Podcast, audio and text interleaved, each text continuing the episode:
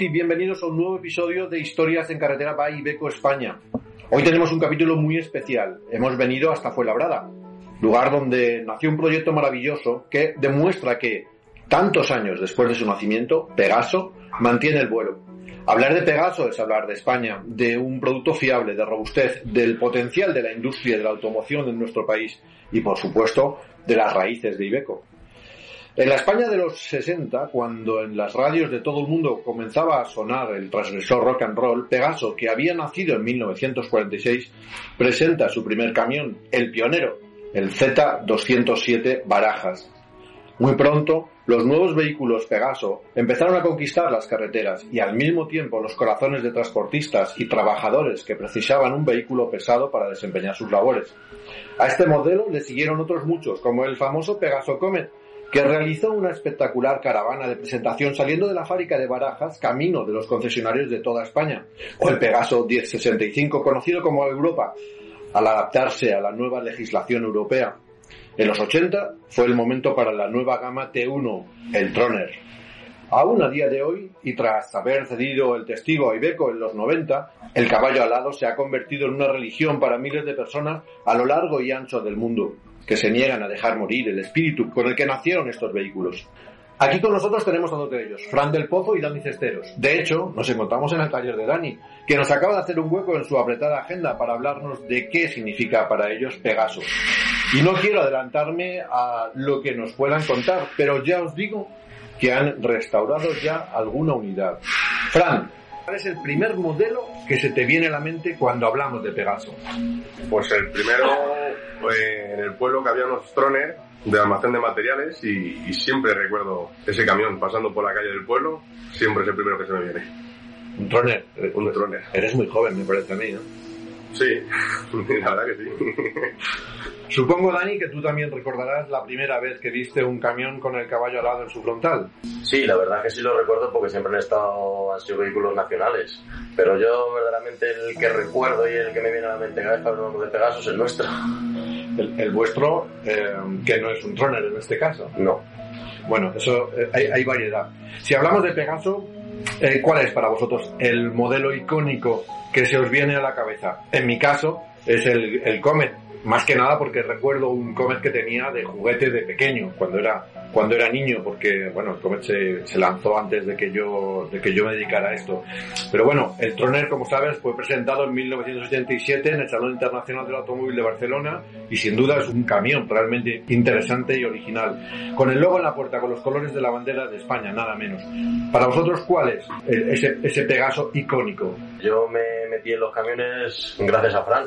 Y entonces el Fran me guió directamente por el egipcio, que era el que le gustaba a él, que el que la quería preparar, y se tiró al charco y hasta que no la consiguió no ha parado. Explícanos eso mejor, Fran. Sí, la verdad que sí, que el primer camión en mi poder fue, fue el egipcio. Y le compramos averiado, vamos, estaba como para pa desguace, digamos. Y así fue, nos pusimos a restaurarle, a prepararle para, para empecito salir con él y hacer algún viaje, pero nos metimos en las carreras y ahí estamos. Como pegasistas que sois, ¿creéis que se ha convertido Pegaso en una religión para los aficionados a los camiones clásicos? Sí, eh, yo a todas las concentraciones que he ido hay Pegasos. Cada vez en mayor número, ¿verdad? Cada vez mayor número y gente que habla, pues estoy restaurando un Pegaso, estoy no sé qué, y está siempre restaurando como, exper como experto en restauración, ¿te están contactando para pedirte ayuda, pedirte información? Sí, mucha gente me llama en cuanto a, pues, a documentación o dónde poder conseguir piezas, cosas de esas, la verdad que sí. Siempre que podemos nos ayudamos. Bueno, contadme vuestra historia. ¿Cómo habéis terminado corriendo? Nada más y nada menos que el Dakar Classic con un Pegaso, que en su día fue un camión de bomberos. Y además me han dicho que además de ejercer de camión de bomberos hace ya muchos años, ya en vuestras manos también ha sido un vehículo de rescate en Filomena. Cuéntame todo eso. Pues, como te he dicho, le, le reparamos, le preparamos, le terminamos y fuimos a la Baja Aragón con él. Corrimos y terminamos. Como terminamos con el camión, no nos dio ningún problema. Nos, según terminamos, nos miramos Dani y yo dijimos, ¿por qué no en Dakar?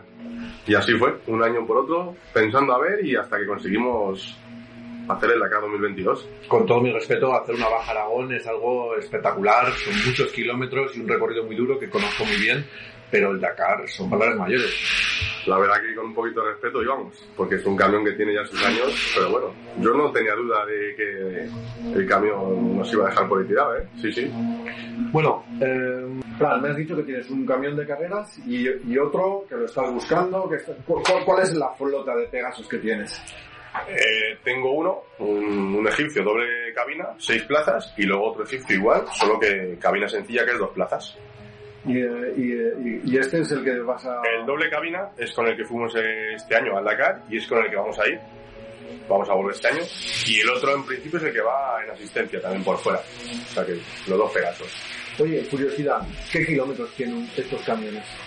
Pues mira, uno tiene 14.000, que hace 15 días se pasó la tuve, 14.200, me parece que son, y el otro 56.000. Pero me parece increíblemente poco. Sí, la verdad que sí, pero eran camiones de bomberos de pueblos pequeñitos Había pocos incendios por allí. y si los había, ¿qué haces? ¿10 kilómetros por el monte? Si es que no, claro, no, no como ahora, que a lo mejor un camión forestal de bomberos sale a hacer más kilómetros, les mandan a sitios más lejanos, pero antiguamente Lo que quiero decir con esto es que, aunque sean camiones muy, muy viejos en, de- por edad, en Sí. realidad están muy bien, ¿no? Muy enteros, muy duros. Así es. Yo por eso me gusta la fiabilidad, porque como simplemente el motor con esos kilómetros no debería dar problemas graves. Entonces voy fiable, voy convencido con ellos. ¿no? Vas tranquilo. Voy tranquilo. Muy importante. Cuéntame un poco cómo es la mecánica de este, de este camión. Pues en principio la mecánica es que es totalmente de serie. Hay cuatro modificaciones por ahí, pero vamos, un poco más modernas, pues a lo mejor el tubo que pones uno ya reparado, cosas así, pero es que la mecánica va totalmente de serie. Y la caja sí, la caja que haces para poder llevar cosas de dar asistencia al coche que llevamos, pues es diáfana para poder llevar eso, pero por lo demás, Dime qué motor, potencia, tracción. 230 caballos, que es el motor 270 con turbo, y tracción 4x4. 6 velocidades, es como un turismo, pero más grande. Y se conduce fácil. Sí, es muy, muy dócil. La Sí. verdad que la gente que lo ha cogido, yo se lo he dejado a gente y, joder, si es que se, se conduce muy bien. Me, me apunto a esa invitación rápido, ¿eh? porque no desde fuera no es un camión que digas parece fácil. Todo lo contrario, ser tan robusto, tan alto, tan, tan fuerte que... Yo la- invito a la gente que, que quiera verle o probarle, o igual que fotos, mucha gente, ¿no? oye, quiero ir con los chicos a hacer fotos. Yo, la gente que se quiera poner en contacto con nosotros está invitado y que sea, ¿eh? sin problema ninguno, y vamos, cuando quieran. Y una curiosidad solamente, ¿qué dice la gente de vuestro Pegaso cuando os ve, en particular en el Dakar? Supongo que debe ser uno de los más fotografiados. A ver, eh, la gente está en la cara acostumbrada a ver camiones modernos, camiones potentes, entonces ver un camión de estos años allí marca española, pues la gente española, vamos, lo flipa, claro. Y para nosotros se nos pone una sonrisa de, de lado a lado. Ya me has dicho antes, fuera de grabación, que te da especial placer cuando ves algunos otros camiones tirados en la pista y tú con tu Pegaso. Así fue, así fue en este Dakar, vimos camiones más modernos.